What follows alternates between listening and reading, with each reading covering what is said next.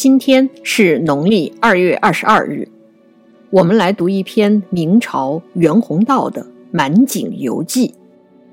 这是一篇关于北京春天的游记，也许在北京生活过的朋友会觉得有些亲切。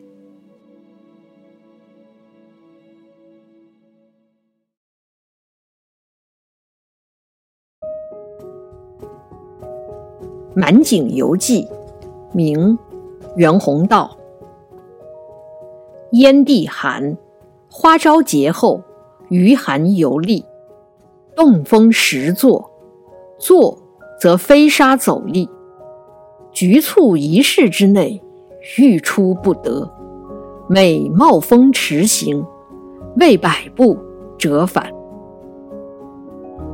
燕地一般指的是今天的河北北部、辽宁西部。和北京一带，这种说法是源于这个地区曾经是春秋战国时期燕国的故地，所以后来北京也被称作燕京。文中说：“燕地寒，花朝节后，余寒犹立。”这是说燕地气候寒冷，花朝节过后仍然很冷。花朝节通常是在农历的二月十二日，传说这一天是百花的生日。后来这个节日被大家慢慢的淡忘了。袁宏道这里提到花朝节，说明明朝人还是过这个节日的。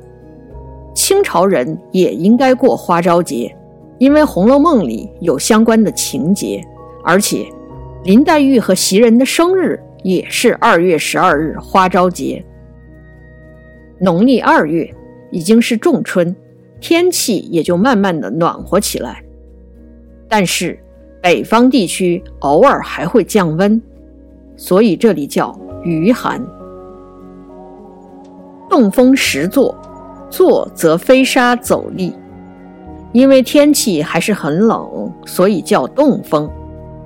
经常刮风。一刮就会满天飞起沙粒，看起来这就是沙尘暴。在北京生活过的朋友可能会深有感触，所以每当这个时候，就只能局促一室之内，欲出不得，每冒风驰行，未百步折返。这种天气之下，只能待在室内，想出去都不可能。每次冒着风疾行，走不了百十来步，都得被迫返回，真的是很形象了。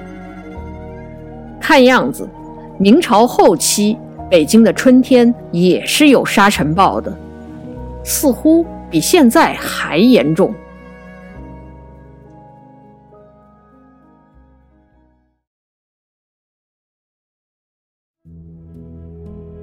念二日。天稍和，携数友出东直，至满井。高柳夹低，土高微润，一望空阔，若脱龙之湖。于时冰皮始解，波色乍明，鳞浪层层，清澈见底，晶晶然如镜之新开，而冷光之乍出于霞也。二月二十二日，也就是花朝节后的十天，天气稍微暖和了一下。和几个好朋友出东直门到满景。按照方位，这个满井在北京城的东北。到那儿看见什么了呢？先是全景，高柳夹低，土高微润，一望空阔。河堤两岸都是高高的柳树，土地看起来肥沃湿润，放眼望去空旷开阔。北京的冬天不是下雪就是刮风，入春之后偶尔还会有沙尘暴。如果赶上一个晴朗的好天气，人的心情自然就很舒畅。这里作者说自己。若脱龙之湖，意思就是说，就好像是从笼子里飞出的鸟儿一样。狐的本意是天鹅，也就是我们经常所说的“鸿鹄之志”的那个“鹄”。这个字非常容易念错。出游自然是要到处看看，接下来看到了进出的水，于是冰皮石解。因为前面说过炎帝寒，所以到了现在，农历二月下旬。水面的冰才开始融化，阳光照在水面上，波光明亮，一层层的水波像鱼鳞一样，水面清澈见底。波光粼粼的水面着实让人兴奋，所以作者接着还描述了一句：“晶晶然如镜之新开，而冷光之乍出霞也。”水面光亮的样子，就好像打开镜匣，新拿出一面镜子，清冷的光辉一下子就射了出来。可能大家会觉得有点奇怪，感觉这面镜子像把宝剑似的。如果我们从古代制作镜子的材料上面去想，就容易理解了，因为古代传统的镜子是铜做的。后来才慢慢有了玻璃的镜子，因此铜镜有金属的光泽，那是很自然的。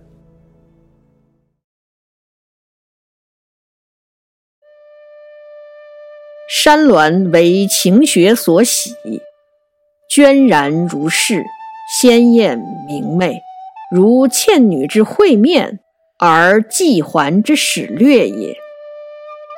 因为天晴。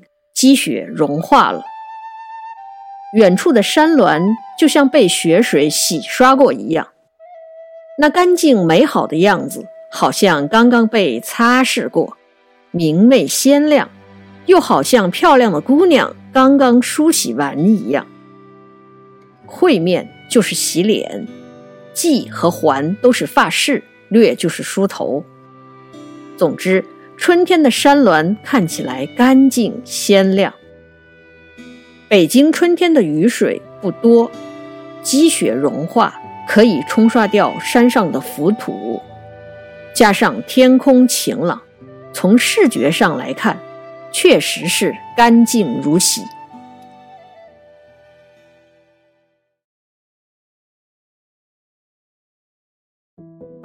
柳条将疏未疏。柔烧披风，麦田浅裂寸许。游人虽未胜，泉而鸣者，雷而歌者，红妆而简者，亦时时有。风力虽尚尽，然徒步则汗出浃背。凡瀑沙之鸟，虾浪之鳞，悠然自得。毛羽林列之间。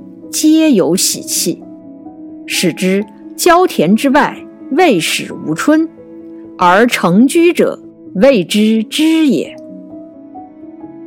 这一段一开始就说高柳夹岸，土高微润，那是刚到满景之后看到的全景。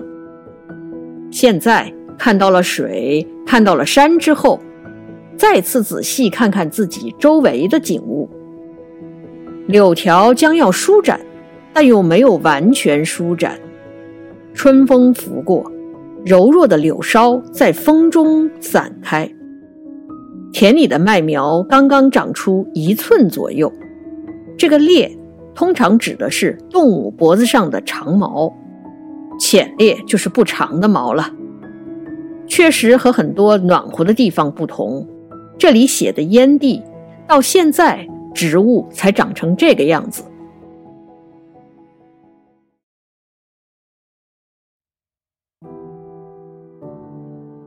游人虽未胜，泉而明者，雷而歌者，红妆而简者，亦时时有。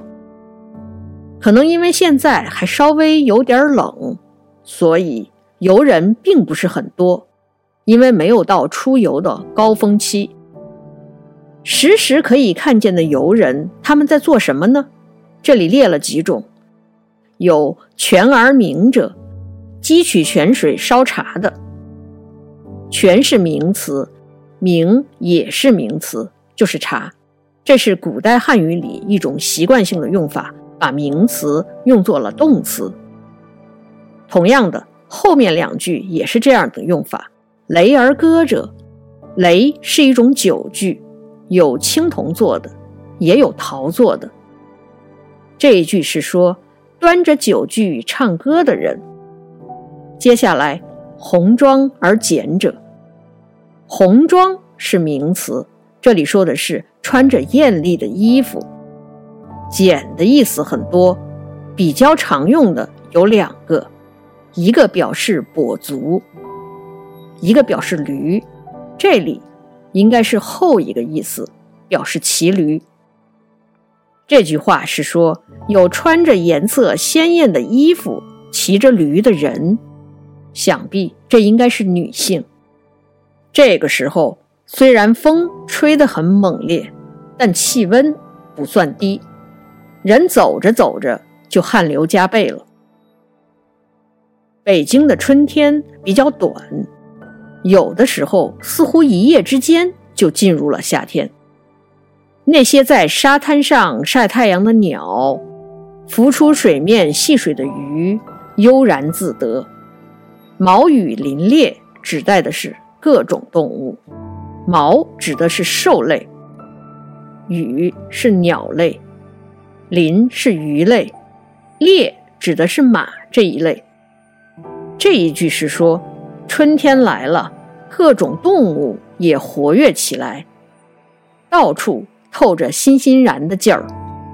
这一段最后一句则是总结了一下：“使之郊田之外，未始无春，而成居者，谓之知也。”这句话是说，我现在才知道郊外并不是没有春天。换句话说。郊外也是春意盎然，只是住在城里的人不知道罢了。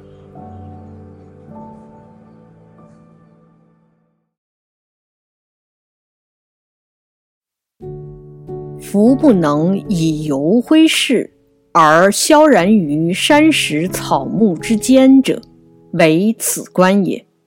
而此地是与于晋，于之游将自此始。乌能无忌，己亥之二月也。最后一段则是一个感慨，因为游记不能是流水账式的记录行程，一定会有某种感悟。这里作者说，不会因为游山玩水耽误公事，恐怕只有我这个担任闲散职务的人能做到吧。这个地方指的是今天游玩的满景，它离我很近，我的郊游也打算从这里开始，因此我怎么能没有记述呢？然后他写下了这次游玩的时间是己亥二月，也就是明朝万历二十七年的二月。我们在《晚游六桥待月记》那一期里介绍过袁宏道，写那篇文章的时候，他正在东南游历。他写了很多文章，慢慢的在文坛上获得了声誉。而今天这篇满景游记是他到北京之后写的。起初，他担任顺天府儒学教授，这是一个闲职。没有太多的紧急公务需要处理，就像他在文中所说的那样：“夫不能以游挥世，而萧然于山石草木之间者，为此观也。”美好的春天，美好的事物，都需要我们自己亲自去体验。这个体验不一定。就要等到所谓的时机都完全成熟之后。如果能像袁宏道一样，任个闲职有时间玩固然是好，但如果实在是太忙，抽出一点时间出去体验一下，甚至就是有一瞬间的放空也都是可以的。重要的是，我们要有体会美好事物的欲望，以及说走就走的行动力。